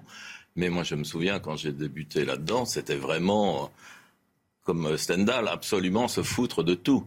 C'était un moyen de ne pas travailler, de s'amuser, de passer sa vie au restaurant, d'avoir des copains, d'aller dans les bars. Euh, et aujourd'hui, quand je vois ce que c'est devenu, effectivement, ça me rend triste, mais ça me rend surtout triste pour les, pour les jeunes qui, qui ont l'air maintenant de, de publier des, des, romans comme il ferait Dentaire ou, ou encore pire Sciences Po. Alors que nous, c'était vraiment pour, pour avoir. Je me poser une question euh, aux critiques. Comment, comment est-ce que moi je suis je vous avoue, assez désespéré par la critique en général aujourd'hui. J'aimerais savoir ce que vous en pensez. Moi, je suis désespéré par la littérature, c'est encore pire. non, mais Et par le cinéma, vous avez fait un bouquin l'année dernière sur le cinéma. Le cinéma qui était un bouquin euh, formidable. Vous avez revu d'ailleurs, vous avez revu Isabelle Huppert d'ailleurs euh, Mais je ne la connais pas. Hein, ah bah, bah, bah, dit donc, elle a pas envie de connaître, j'imagine. C'était un, symbole. Euh, mais je me suis fait engueuler à cause de ça. Pourquoi? Bah, c'était considéré comme de la misogynie pure, alors que c'était uniquement comme un résumé du cinéma d'auteur français. Non, mais la critique, c'est important. C'est ce qui vous donne envie d'aller ou pas aller. Oui, mais. Donc, euh, qu'est-ce que vous en pensez? Ben, J'avoue que le niveau a quand même baissé parce que moi, je me souviens qu'à l'époque, moi, je lisais Poirot Delpech dans Le Monde, Bernard Franck dans Le Matin, euh, tous ces trucs-là, Rinaldi dans l'Express. Et on, a quand même un peu changé d'époque de ce côté-là. On est d'accord. Et il y a beaucoup moins de journaux. Et à l'intérieur des journaux, beaucoup moins de rubriques littéraires aussi. Bon, rentrée, euh, il n'y a plus d'émissions littéraires. Je crois que Bernard Pivot, euh, il était à 20 21h30, il terminait à 22h30. Il y avait trois chaînes et donc tu pouvais. Et en direct. Et en direct, te Tout le monde regardait ça. le masque et la plume. Oui, sur France Inter, qui est une émission formidable. Ça s'appelle Rentrée euh, littéraire. Alors, c'est très happy few. Euh, les happy few, c'est les, rares privilégiés. non, non, non, ah, si, oh, si on voit pas les clins d'œil, c'est pas si gênant voilà. ça. Mais bon, c'est entre le café de Flore et, et, et les deux magots. Ces soirées, il y en avait trop. C'est comme, ça m'a fait rire tout à l'heure, euh, il connaissait trop de gens, ça me fait rire cette phrase, je sais pas pourquoi, il connaissait trop de gens, je trouve ça très, je trouve ça de, extrêmement intelligent pour te, dire, mais bon, vous vous êtes... Pas euh, non, il connaissait trop de monde, pardon, il connaissait trop de monde, je trouve cette phrase formidable, il connaissait trop de monde. Hein. Euh, vous savez, il y a trop de notes, c'est comme dans le film de Amadeus. Bon, ces soirées, il y en avait trop. La Mercedes noire était garée en double fil. Claire monta la première, elle tenait un bouquet de fleurs dans ses bras. Pierre s'était chargé du champagne. Ils indiquèrent au chauffeur une adresse dans le 16e. Claire détestait quitter la rive gauche. Elle appelait Neuilly les dom-toms. Ils allaient encore dîner chez des gens riches. C'était la seule excuse pour habiter la rue de la Faisanderie. Ah oui. Rue de la Faisanderie. vous savez ce que c'est la rue de la Faisanderie? Où habitait Pascal Jardin et Giscard. Giscard d'Estaing. Et Giscard d'Estaing. Ben, ça, moi, ça prouve que j'ai pas les mêmes références. Oui.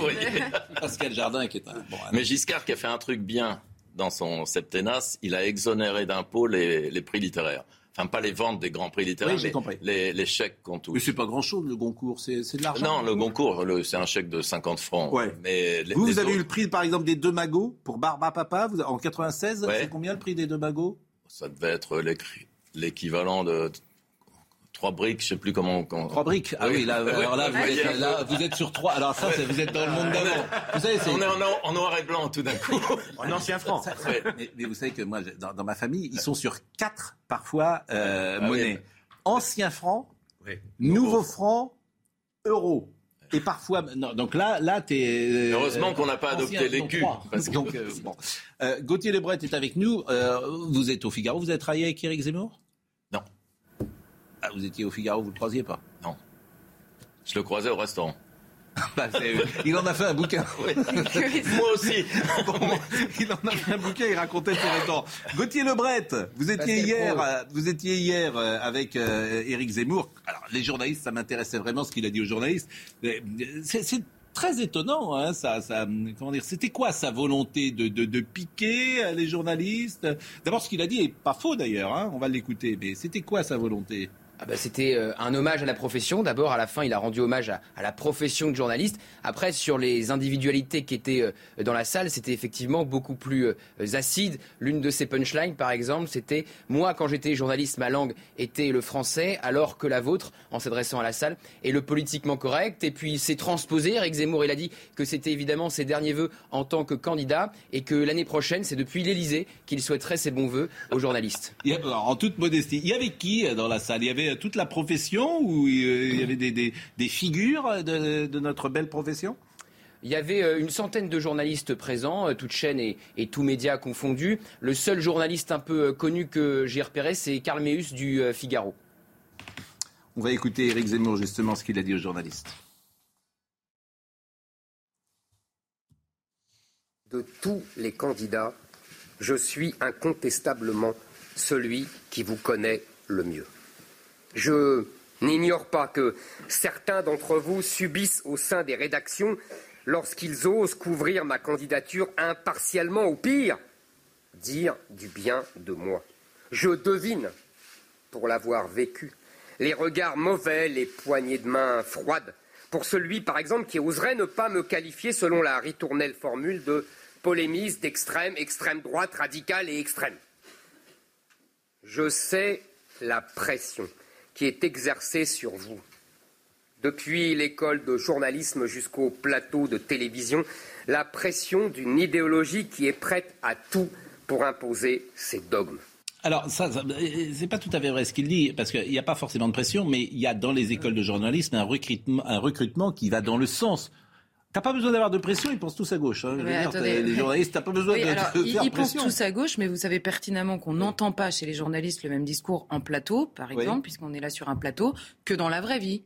Alors qu'est-ce qui, qu'est-ce qui joue? C'est la pression, pas forcément de la hiérarchie, hein, de la corporation. Oui. Ah bah voilà. Ah, je suis d'accord avec vous. C'est ah, que moi, je vois parfois des journalistes. je vois des journalistes interroger Éric Zemmour et ils l'interrogent pour la profession, pour dire je suis. mais c'est vrai, c'est vrai et regardez euh, ce que j'ai dit, ce que, ce que j'ai. C'est vrai sur beaucoup d'autres sujets. Il y a des enquêtes qu'on ne fait plus, il y a des questions qu'on ne pose plus. Par exemple. Il y a, bah, par exemple, le Covid. Hein, je, là, je, vous ai écouté pendant une heure. Mm. Il y a des questions qu'on ne pose plus. Par exemple. Bah, par exemple, j'en sais rien moi. Par exemple, l'origine du virus. Souvenez-vous. Hein il, a, il a fallu. Au début, c'était impossible. Moi, je me souviens très bien parce que sur le plateau, on m'a dit Vous croyez quand même pas que le virus vient d'un labo? J'ai dit Je n'en sais rien. Déjà répondre Je n'en sais rien, ce qui était le cas de tous les journalistes de France, c'était déjà répondre je ne sais pas. C'était du complotisme, de l'extrême droite, du fascisme, de ce que vous voulez. Je ne savais pas. Personne ne savait.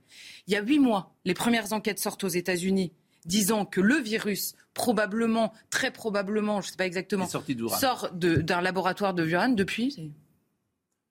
Ah bah oui. C'est difficile d'étayer, mais on ne sait pas si c'est volontaire ou pas. Non, mais que ce soit difficile euh, d'étayer, simplement, simplement, il y a. C'est difficile de faire une euh, enquête en. Je, vous, prends, je vous prends cette. Non mais ça, ça c'est autre chose. Peut-être y arriverait parce que lui. Oui, mais c'est difficile à condition qu'il y ait un bon restaurant. Non mais parce que vous me demandez un exemple. Vous, euh, par exemple, le, pareil, sur la question des non-vaccinés, cette différence qui est faite entre anti-vax et non-vaccinés. Il n'y a, que sur ce plateau qu'on l'a fait déjà pour commencer. Ensuite, la deuxième chose, c'est que, c'est que, comment dire, au lieu de faire passer tous ces gens, au lieu de reprendre la parole gouvernementale qui, évidemment, très habilement, fait passer tous ces gens-là pour des débiles qui n'ont rien compris, qui sont complotistes, c'est tellement plus facile. Puis en plus, on a des gens pour, sur qui taper, comme ça, ça règle tous les problèmes de cette crise sanitaire. Au lieu de faire, au lieu de reprendre à son compte ce qui n'est pas exactement le métier d'un journaliste, on peut aller comprendre pourquoi, on peut aller sans doute accepter très humblement qu'il y a des questions posées par ces gens-là qui sont extrêmement légitimes. On peut juste préciser que tout le monde dans ce pays n'a pas le même risque par rapport au virus. On peut simplement préciser que de l'histoire de la Ve République, jamais de la vie, on a entendu un président de la République parler comme ça de gens qui ne sont pas, qui n'ont pas contrevenu à la loi. Président de la République, on peut noter, c'est ce que je faisais pendant la pub, donc je le répète ici, président de la République qui, trois jours après, à Nice, quand il s'agit de parler de la délinquance, a rangé bien profond dans son sac son petit vocabulaire euh, hystérique. Là, on n'a pas vu. Hein. Il voulait pas emmerder les délinquants. Ça, ce mot-là, il l'a pas sorti. Hein. Il est resté très calme parce qu'on parle gentiment. Tout le monde est citoyen. C'est pas parce qu'on contrevient aux règles qu'on n'est pas citoyen. Là, subitement, tout le monde était rentré dans le rang. Vous entendez des journalistes qui vous disent ça? Ah, il y en a quelques-uns. Hein. On peut parler.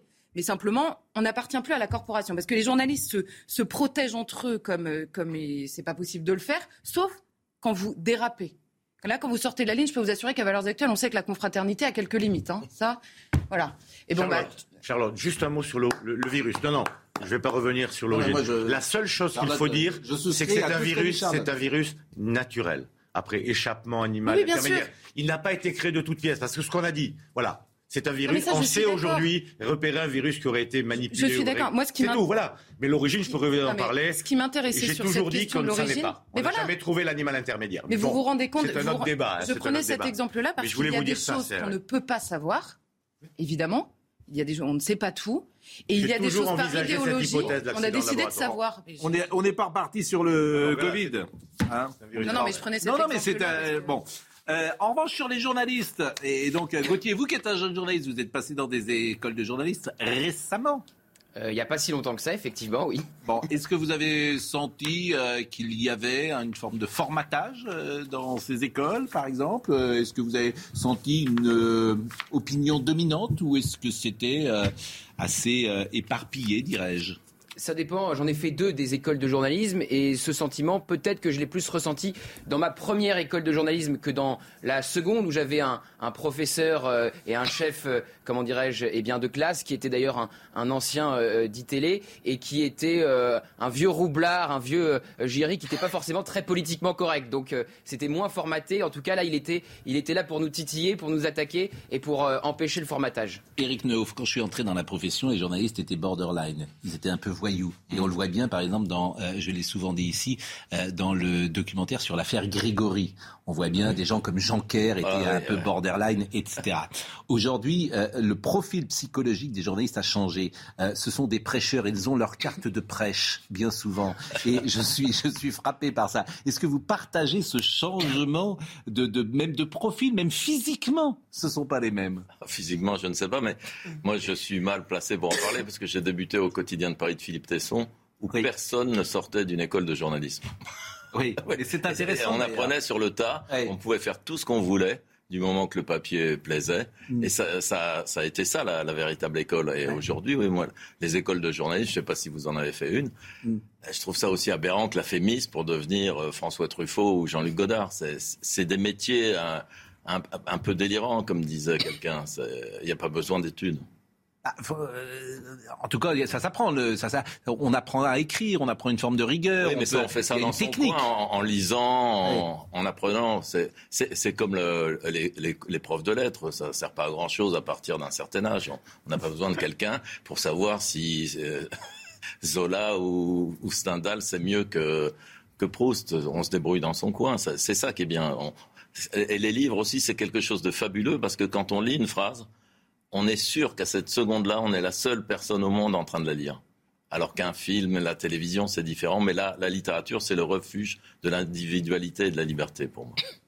Euh, Éric Zemmour, le deuxième passage euh, qui nous intéressait, c'est sur euh, Emmanuel Macron.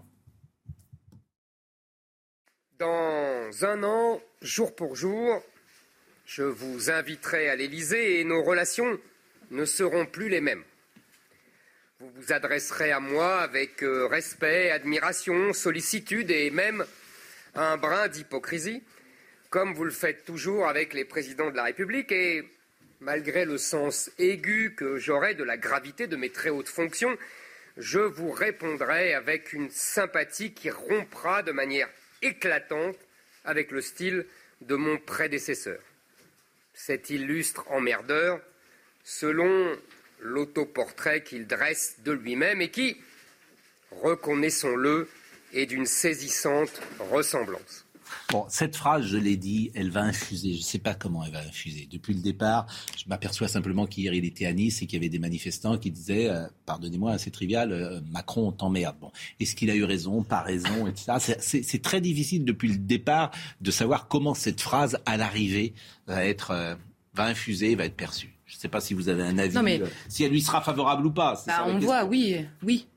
Vous pensez qu'elle lui est favorable? C'est sûr qu'elle lui est favorable parce que, parce que tout ce dont on a parlé, l'hystérisation autour de ce sujet qui est partout, euh, l'hystérisation fait que dans, il est probablement Emmanuel Macron le chef de parti qui est, c'est le seul qui a un électorat qui ne se fracture pas sur la question du Covid. Donc c'était malin de sa part. Tout le monde est d'accord dans la République en marche sur le Covid. C'est pas le cas du tout dans les autres électorats. Donc c'est beaucoup plus compliqué pour les autres chefs de parti. Donc oui, ça lui sera profitable, mais quel cynisme il faut euh, pour que ce soit profitable. Quoi. Tout. Bon, les parrainages, il les aura ou pas, Guillaume Lebray? Décidément, vous, avez, vous aimez bien m'appeler Guillaume. Guillaume Gauthier Lebret, pardonnez-moi. Je ne sais pas pourquoi je vous appelle Guillaume d'ailleurs. Gauthier Lebret.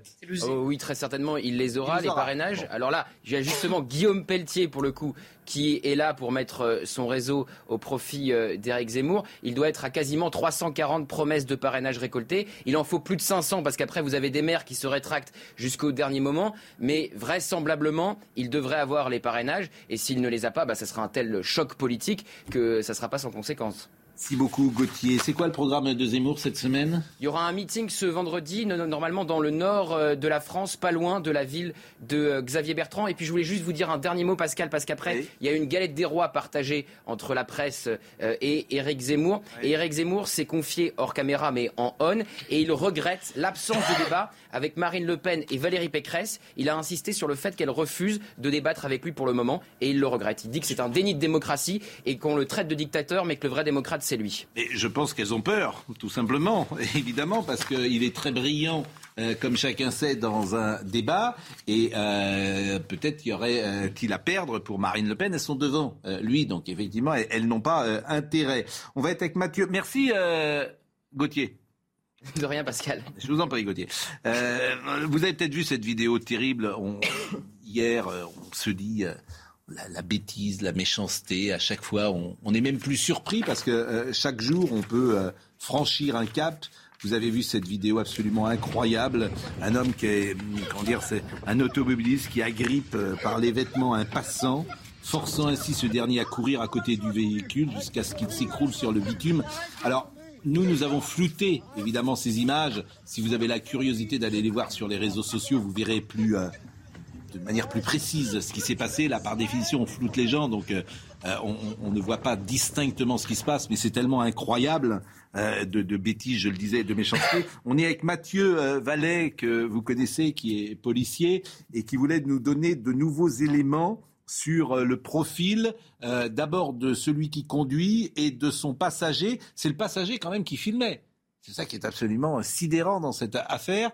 Donc le conducteur euh, hier euh, s'est présenté, si j'ai bien compris, euh, ou en tout cas il s'est, oui, s'est présenté d'une certaine manière au commissariat et il est en garde à vue. Et le passager également entendu aujourd'hui, Mathieu Vallet bonjour Pascal Pro. Donc, ce qui est important de préciser, c'est qu'ils ne se sont pas présentés spontanément. Hein. C'est les policiers qui ont enquêté et qui, d'une certaine manière, les ont accueillis en identifiant et en, les domiciliant. Pardon. Ce qui fait que quand ils n'étaient pas à domicile euh, lors de l'interpellation, il y a un rendez-vous qui a été convenu, mais après les faits, ils ne se sont pas eux-mêmes rendus prisonniers. Donc là, aujourd'hui, on a deux personnes en garde à vue. On a le conducteur, auteur présumé des violences que vous voyez sur la vidéo. Et ce que je suis en mesure de vous dire ce matin, c'est que c'était euh, une matinée, dimanche matin, digne d'orange mécanique. On a trois victimes. On a euh, la personne que vous voyez sur la vidéo. On a une deuxième victime qui n'est pas identifiée mais qui a subi le même sort. Et on a une troisième victime qui est une jeune fille de 24 ans qui a été aussi traînée euh, sur plusieurs mètres, quelques rues euh, plus loin. Et on voit bien qu'en fait, euh, ces deux individus, puisque le passager il s'est présenté à 5h30 ce matin au commissariat de Noisy-le-Sec. Il a actuellement aussi en garde à vue. Les perquisitions ont été menées. Et tenez-vous bien, c'est des voyous qui sont très défavorablement connus des services de police. Euh, l'un des deux a un casier judiciaire déjà chargé.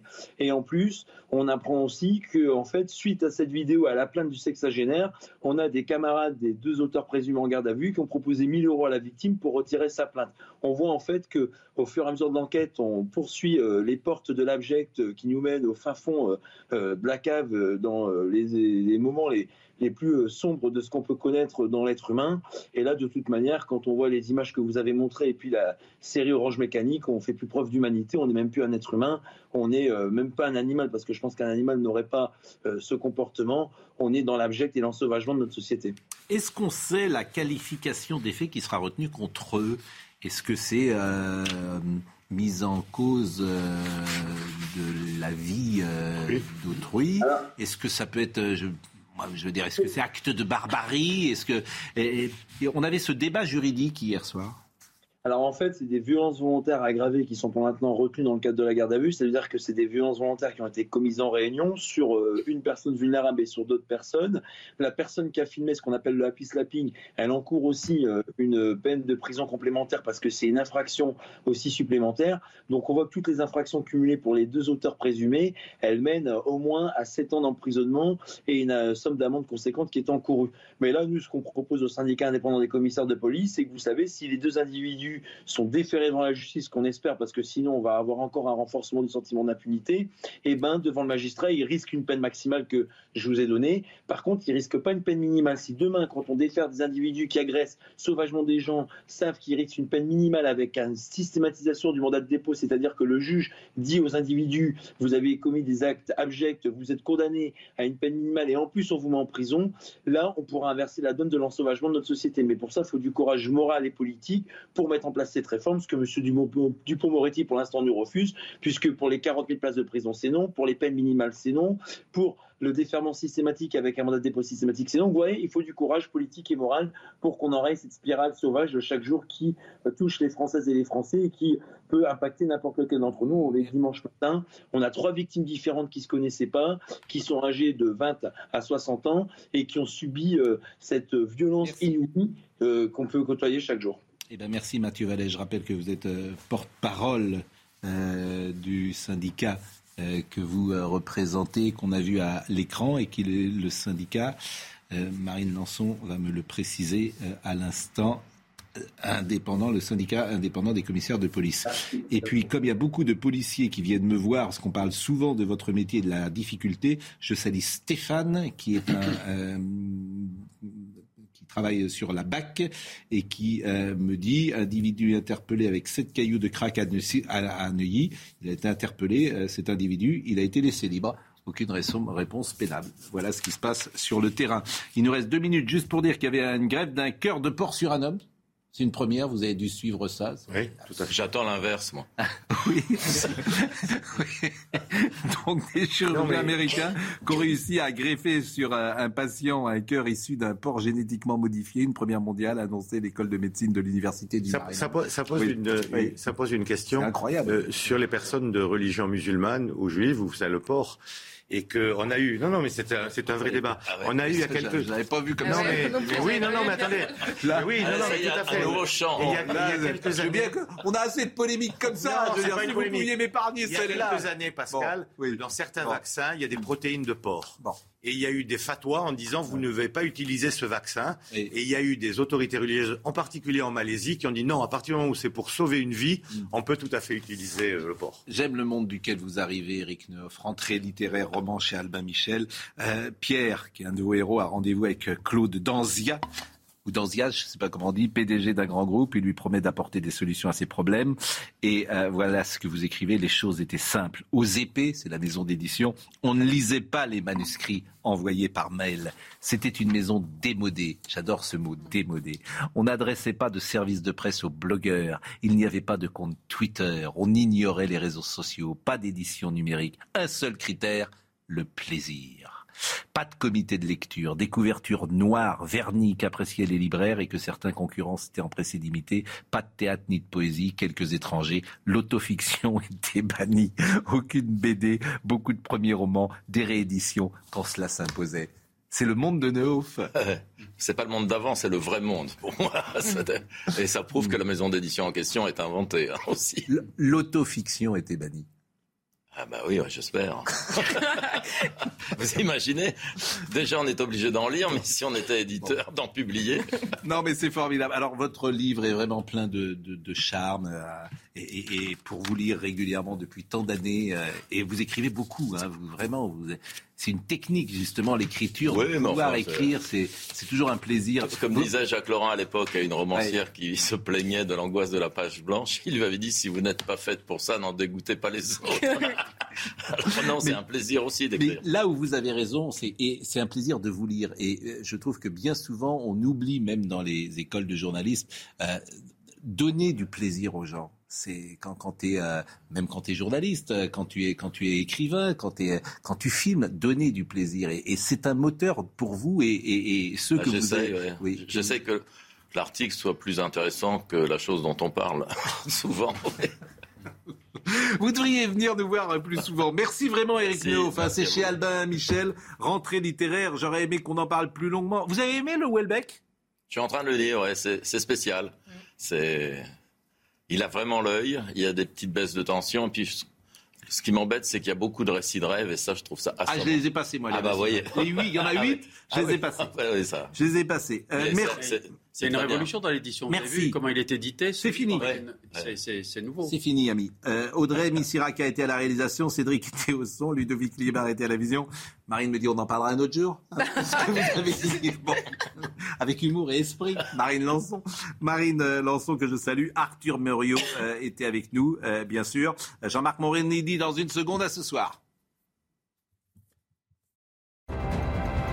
Retrouvez ce programme dès maintenant sur cnews.fr.